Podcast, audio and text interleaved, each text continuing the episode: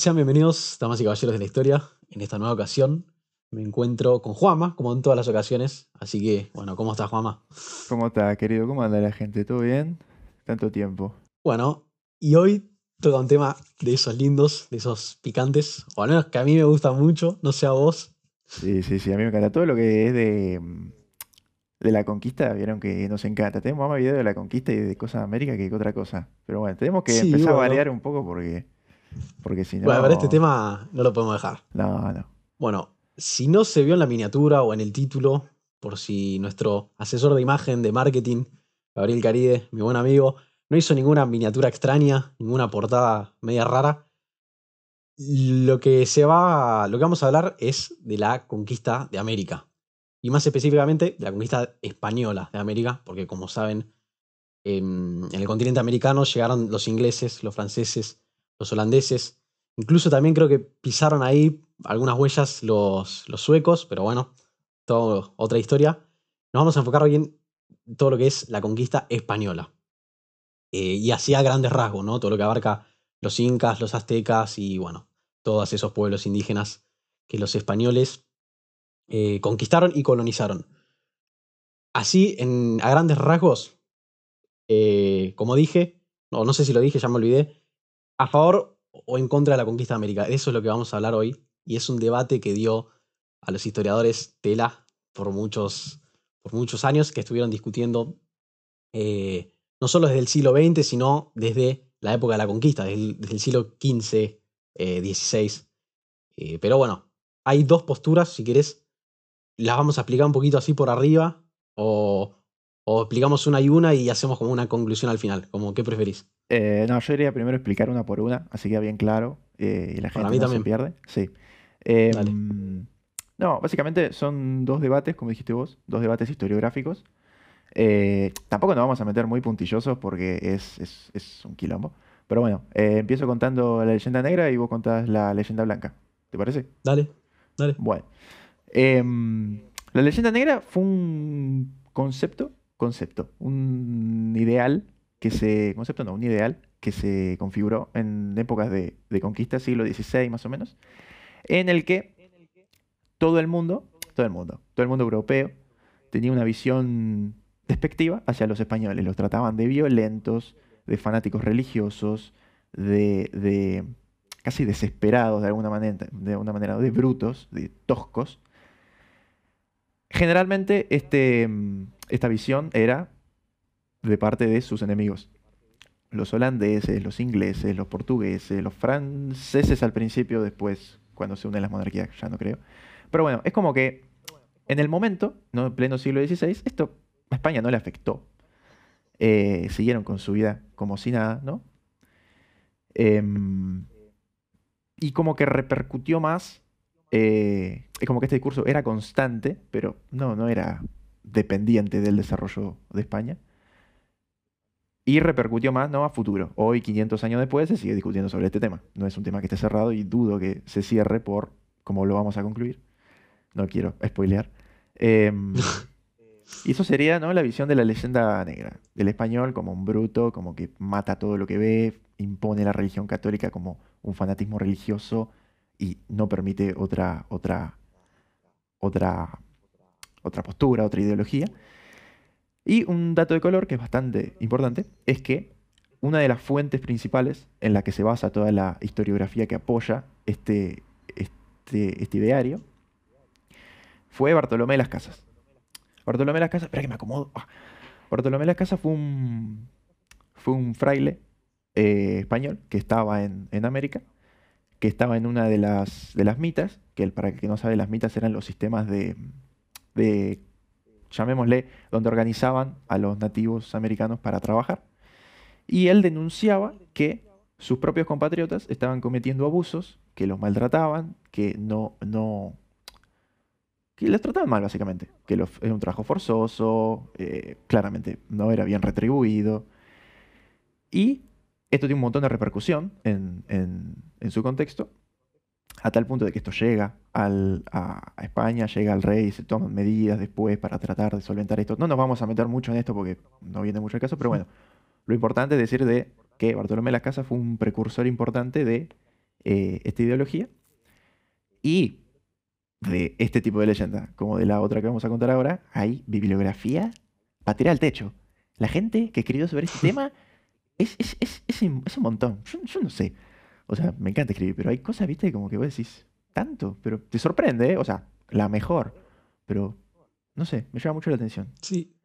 Tal cual. La primera fuente así, y, la que se remite eh, como la fuente así principal, eh, es Bartolomé Las Casas. O sea, hasta el día de hoy, siglo XXI, se sigue discutiendo las cifras que de... Porque en, en qué se basa Bartolomé Las Casas es en, la catástrofe demográfica que causaron los, los, españoles. Ese es su argumento principal. Toda la, toda la muerte y toda la destrucción que, que, ellos causaron en su sistema socioeconómico, eh, en su política, incluso en su religión. Bueno, ni, ni hablar eh, de su arquitectura, ¿no? Que bombardearon todo, por así decirlo. En eso se basa Bartolomé Las Casas. No, había Bueno, sí, la pólvora estaba. se entendió, se entendió. Bueno, pero... bueno, por la duda. Y bueno, esa es la imagen que se difunde de, de los españoles en toda Europa, como explicaste vos, especialmente por la guerra de los Flandes que está teniendo España con, con Holanda y bueno, lo que hoy serían los belgas, toda esa zona de Bélgica, de Países Bajos. Eh, y ese, sí. Claro, es como la propaganda no, Ese es el interés político que. Porque eh, el, el, el, rey barra emperador Carlos V era el que también dominaba España, toda la conquista de América, la conquista de todos los territorios de América, el imperio sacro romano germánico, que sería eh, Alemania del momento, para que se entienda, y también después las Filipinas. O sea, y no lo querían mucho a Carlos, todos los holandeses y los que hoy son serían belgas, entonces por eso ese rechazo y el uso de, esto. Pero dato de color. Tal cual, y esa es la imagen que se termina difundiendo desde el siglo XV hasta el, bueno, hasta ahora, hasta hoy en día de los españoles, y medio como que los hacía ver como el malo de la película. En Europa se difundió en eso, ¿por qué? Porque en ese momento era la potencia hegemónica, España, y tanto los franceses, los holandeses y después también los ingleses les convenía difundir esta imagen del español como el malo, y como que hicieron todo mal. Eh, es un interés político que estaba eh, al fondo de esta perspectiva o de esta mirada a la que llamamos leyenda negra, ¿no? que hace ver a, los españoles, así como dijo Juanma, eh, tiranos, fanáticos religiosos, crueles, atroces, bueno, todos los estereotipos que ya saben y que explicamos antes. Y por otro lado, está lo que es la leyenda blanca o la leyenda rosa, que es el contrarrelato a este, este sí surge más ya surge por los historiadores, pero sí que también en su momento se defendió, al igual que Bartolomé Las Casas, que, como dijimos, era el, el jurista, el sacerdote, teólogo, filósofo, un montón de cosas, que, que fue el que denunció a los españoles y, su relato llegó a Europa. Bueno, del, otro lado eh, había otro jurista que se llama Ginés de Sepúlveda. ¿Y qué decía? ¿O, qué, cuál era su postura? Bueno, todo lo contrario. Por eso es leyenda blanca o leyenda rosa que hace quedar bien a los españoles. ¿Y, cuáles eran sus argumentos? Por un lado, que los españoles hicieron las cosas bien. Eh, ¿Por qué? Porque eh, eran, tenían una superioridad, esta superioridad occidental, que en parte se la daba la, la cristiandad. Y por otro lado, eh, todo, todo lo, lo, que se cuestionaban en ese momento en las juntas, que tanto Bartolomé Las Casas como muchos más filósofos del momento, todos esos debates que se armaban en torno a la naturaleza del indígena, por ejemplo, que era algo que en ese momento era casi hasta inconcebible. Hoy en día quizás nos parece algo obvio, pero en ese momento no se sabía si ellos eran personas, si eran objetos, si, eh, o, si eran animales. Eh, es algo que quizás hoy en día nos choca mucho, pero en ese momento el choque cultural es tan grande entre esas dos culturas que no se habían visto nunca, que eh, les hacía pensar o les hacía debatir eso a los españoles. Pero mm, como yo, como yo digo, no es por ponerme de este lado de la postura, no es por ponerme o tirarme más de un lado que del otro, pero sí reconozco que eso, para lo que era siglo XVI, me parece bastante avanzado, ¿no? Debatirse eso, y más que nada comparándonos eh, con los holandeses o, con los portugueses, que también habían, o los ingleses, que también habían colonizado en América, pero sin importarles si eran esclavos o qué. De hecho, los brasileros, los, los portugueses llevaban a Brasil esclavos de África, todo, no les importaba. Pero bueno, ese es el, el debate principal y bueno, también se debatían si, si España tenía derecho a eh, entrar en esas tierras, porque mm, como bien sabemos, en ese momento era el imperio español, porque en ese momento era casi un imperio, con Carlos III, Carlos III, perdón, en ese momento tenían afinidad con, con, el Papa ¿no? y con la Iglesia. Por eso los anteriores eran, los, los antecesores de, Carlos III era, eran los reyes católicos, Fernando e Isabel. Pero bueno, también otro debate surgió en base a si el Papa tenía, debía tener poder terrenal aparte del poder espiritual. Bueno, todo un montón de debates que se daban que, que como dije, ¿no? Para ser siglo XVI bastante avanzados, al menos yo a eso se lo reconozco. Después de ahí, si tenían razón o no, si hicieron las cosas bien o mal, o sea, sabemos que le hicieron mal la mayoría de las cosas, pero bueno, en ese momento para mí también hay que reconocerle las buenas cosas. No sé qué opinarás vos, porque en ese momento qué sé yo, a mí, a mí me parece muy avanzado. No sé qué opinas vos. No, está bueno todo lo que decís que a los ojos de hoy nadie se replantea si los pueblos autóctonos son personas o no. Claramente son personas. Eso no, nadie lo duda. Pero en el momento, a comparación de las demás potencias como eh, los portugueses, los ingleses no tenían, esclavos, todo el mundo tenía esclavos en ese momento. Pero no era como el tan el, el, el hecho de pensar eh, no sé, indígena, automáticamente voy y lo voy a esclavizar. Los portugueses sí, eran bastante así, pero los ingleses por ahí no tanto. Pero lo que llama la atención, lo que decís vos, es cómo en ese momento el, español se empezaba a replantear estas cosas y como que al, al, replantearse todo esto, era un argumento de superioridad, como mira, a comparación de los demás, nosotros nos estamos replanteando si ellos son personas o no. Nos estamos tomando el trabajo de ver si, ver qué hacer a comparación de los demás. Entonces es como que ese argumento los es uno de los más importantes de la... Hay un montón, pero es uno de los más fuertes de la leyenda blanca porque dicen, mira, nos estamos tomando el trabajo de hacer esto, esto y esto. Ustedes no hicieron nada. Nosotros, españoles, católicos, sí. Y es como lo que decís vos también, que en este momento se, se replantea mucho el, el, Perdón que te interrumpí. el, el poder del Papa, porque se entendía que el Papa tenía poder espiritual, pero el Papa había conferido el título de reyes católicos. Estoy haciendo mucho así con la mano, Dios, basta. Em, a los reyes de, España. ¿Por qué? Porque con este título, los reyes de España iban a territorios completamente desconocidos. El Papa como que le dijo, sí, sí, anda, hacer mi trabajo. En vez de ir en iban el nombre del Papa, pero en vez de ir el Papa puntualmente a evangelizar, los reyes tenían este poder. Ahora, el planteo que también se había hecho era, que esto no tiene nada que ver con la leyenda blanca, pero me salió.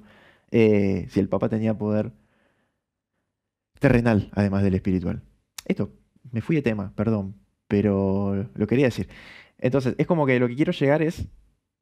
Sí. Los españoles se tomaban el trabajo de decir, nos preocupamos si son personas, nos preocupamos si el Papa está bien, si el Papa está mal, a ver qué hacemos, qué no hacemos.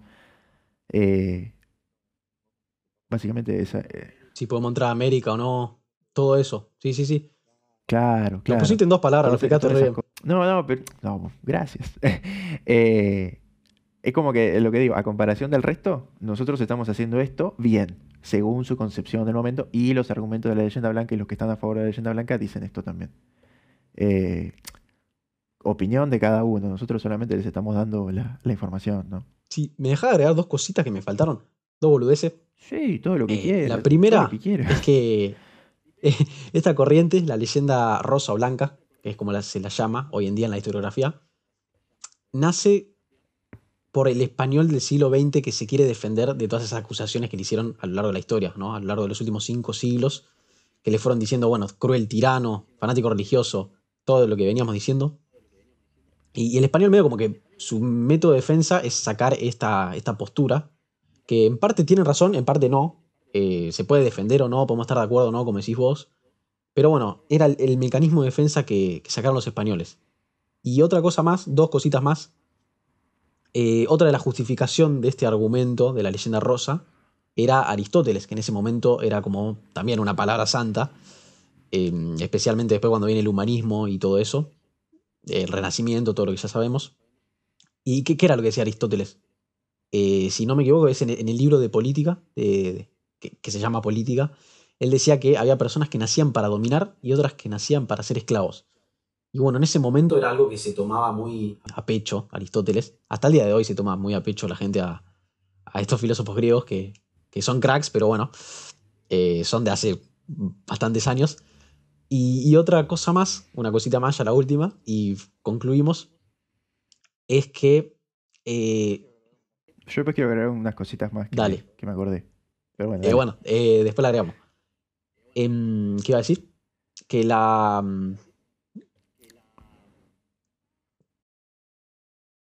Lo de la supremacía occidental, que no sé si quedó muy. Me quedó muy por el aire, medio. Lo voy a articular un poco mejor. Ellos pensaban no solo que llevándole la religión eh, le hacían un bien, sino que también los estaban civilizando, los estaban integrando en la cultura, en el mundo europeo, eh, o al menos en la economía española. Y al integrarlos, y eh, también lo de la religión, bueno, la religión también es importante, porque en ese momento los cristianos pensaban que, que era lo mejor del mundo, la, eh, su, religión. Y, y, pensaban que le estaban haciendo un bien realmente, o sea, no, no lo hacían de mal, pero bueno, a ojos contemporáneos, como decís vos, sabemos que todo lo que causaron, aparte de destrucción, es aculturación, al fin y al cabo, que es destruirle su religión, todo su sistema. Eh, y aparte, los españoles no podían permitir una otra religión, eran, no eran tolerantes a otro tipo de religión en ese momento, con todas las guerras que tenían, estaban teniendo con los musulmanes, con todo lo que venían de las cruzadas. Era un contexto que ya no, no toleraban mucho las otras religiones y mucho menos la, la, azteca, que en ese momento era la más fuerte, ahí en México, que, que realizaba sacrificios humanos, era algo que a los españoles les causaba rechazo porque los, los trataban de caníbales eh, y de... mm, ¿Cómo es? ¿Pero por qué caníbales? Si no se los comían. Los sacrificaban nada más. No, sí, sí, eran. Eh, no, no usaban el término caníbales porque en ese momento no existía, pero los trataban de antropofágicos, creo que es el término. Después lo voy a. Hay que chequearlo. Y así de pecadores, todo eso. mm, Pecadores, traidores, al. Servidores del demonio también creo que era un término que utilizaban en ese momento. Eh, porque sí, por esto del sacrificio, ¿no? También se los comían algunos. Eh, y bueno, comían perros, todo eso ya. es otra cosa que, que no va al tema. Pero bueno, si quieres agregar lo que me habías dicho que te, que te faltaba. Ah, sí, la verdad no sé de dónde saca este pibe la información de que se comían perros. Eh, pero bueno, está bien, yo te creo. Eh, ah, y hay que aclarar que Lucio es un fanboy de la filosofía, porque se sabe de todos los filósofos de memoria más o menos, vieron que siempre menciona alguno. Este. No, yo lo que quería decir es que iba a decir dos cosas.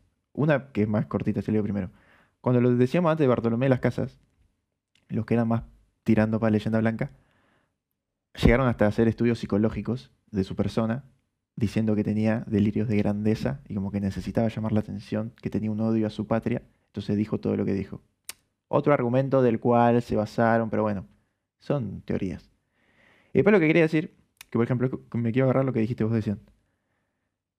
Cuando Cortés llegó y vio que estaban haciendo sacrificios, dijo, esto no puede ser, esto va en contra del cristianismo, rompo todo. Literalmente, rompo todo. Tiro abajo todos los monumentos, todas las estructuras religiosas y pongo lo español por encima. En ese caso sí, hubo una destrucción total.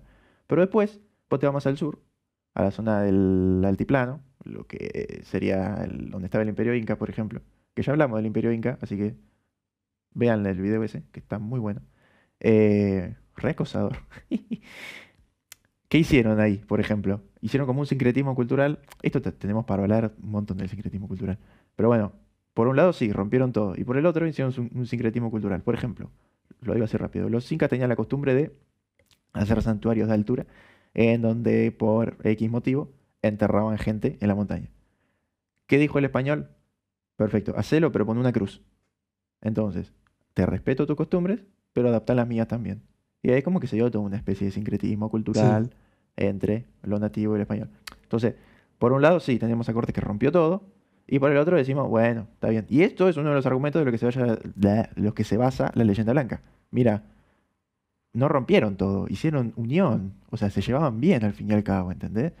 Y bueno, sobre eso se agarran. ¿Que lo hicieron? Sí.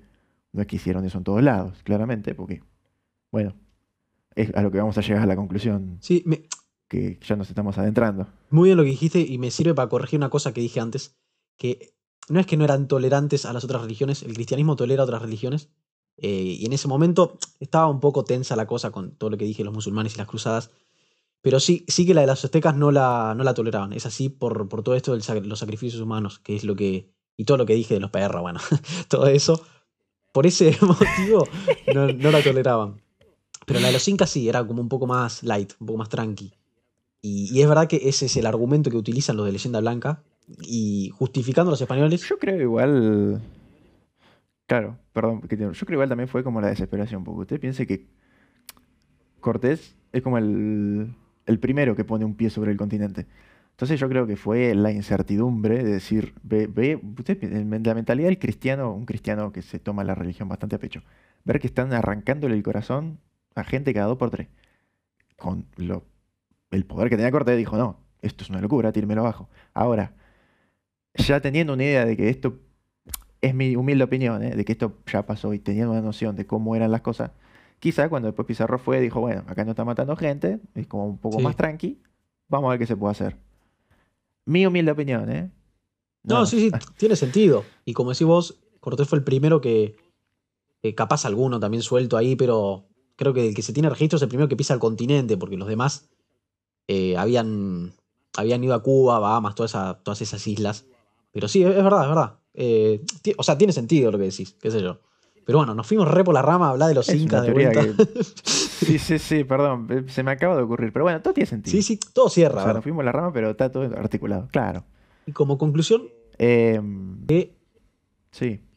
no es ni blanco ni negro, ¿no? Hay matices de grises, como siempre se dice, y hay que entender la complejidad del asunto. porque. Qué lírico. no, sí, queda un poquito metafórico ahí. Pero no es ni blanco ni negro, es tal cual. O sea, no, es que uno tiene razón y el otro no. Y en la historia pasa mucho esto. Pero bueno, estos debates están buenos como para. No sé, para. En la vida pasa mucho esto. No todo blanco y negro en la vida, hay grises. O sea, ni todos los indígenas fueron buenos y malos, ni todos los españoles fueron buenos y malos. Hubo buenos, hubo malos, sí, como todos lados. Y todo el mundo, pero, pero no es que hay que poner, que decir, esto fue así y se acabó. Uy, golpeé la mesa. Eh, pero, pero es como que nosotros, como futuros historiadores, ¿qué tenemos que hacer? Tenemos que ir, meter el dedo, ver qué pasó y rescatar. Bueno, esto fue así, esto fue así, esto hay que averiguar más, esto también hay que ver un poquito más, y, pero no ser tan tajante de decir blanco y negro, porque no, Perfecto. Bueno, ya por mi parte yo ya no tengo nada más. Creo que quedó bastante completo. Yo por mí ya me despediría. No sé si querés agregar algo más vos. No, eh, ah, algo que quiero agregar, que recibí quejas porque me pongo los anteojos arriba de los auriculares. Eh, me aprietan los cosos, chicos. Mis disculpas. Yo, yo me lo pondría bien, pero no, son muy grandes estas cosas. Estoy re contento porque me encantan. Pero nada, eh, perdón, es lo que hay. Bueno, eso ya después la gente sabrá si justificar o no tu, tu respuesta. Pero bueno, nada más por mi parte. Bueno. Gracias por habernos escuchado hasta el final, si es que nos siguen escuchando y no dejaron el video antes. Lo que siempre decimos, nos pueden escuchar en Spotify, eh, en Anchor, en Google Podcasts, eh, o al revés, si nos están escuchando en, Spotify o en esas plataformas, nos pueden ver en YouTube, que también ahí eh, hay como un plus, hay algo adicional que es que tenemos las cámaras, nada más. Pero bueno, también en YouTube está bueno porque se puede comentar y todo eso. Eh, y hay un poquito más de interacción. Pero bueno, nada. Eh, gracias por habernos escuchado y nada, después se pueden pasar por los otros videos si, si les sigue interesando los temas, que hablamos un montón de América, de los incas, de los aztecas, hablamos un montón. Y seguramente se vengan futuros videos de eso porque es un tema que nos gusta un montón a los dos. Sí. Eh, denle like, compartan, comenten. ¿Qué más? Eh, nada, que se suscriban si quieren. Activen la campanita. ah, eso, suscríbanse, muy importante. Activen la campanita y bueno, ya saben qué hacer. Este, así que bueno, muchas gracias por llegar hasta acá, por escucharnos. Espero que les haya gustado, que no les haya sido. No se hayan dormido también. Cualquier cosa, nos ponen en por dos. Yo no tengo ningún problema. Sí, yo no tengo problema. Yo me, lo mismo. Pero bueno, eh, un placer, querido, como siempre. Nos vemos.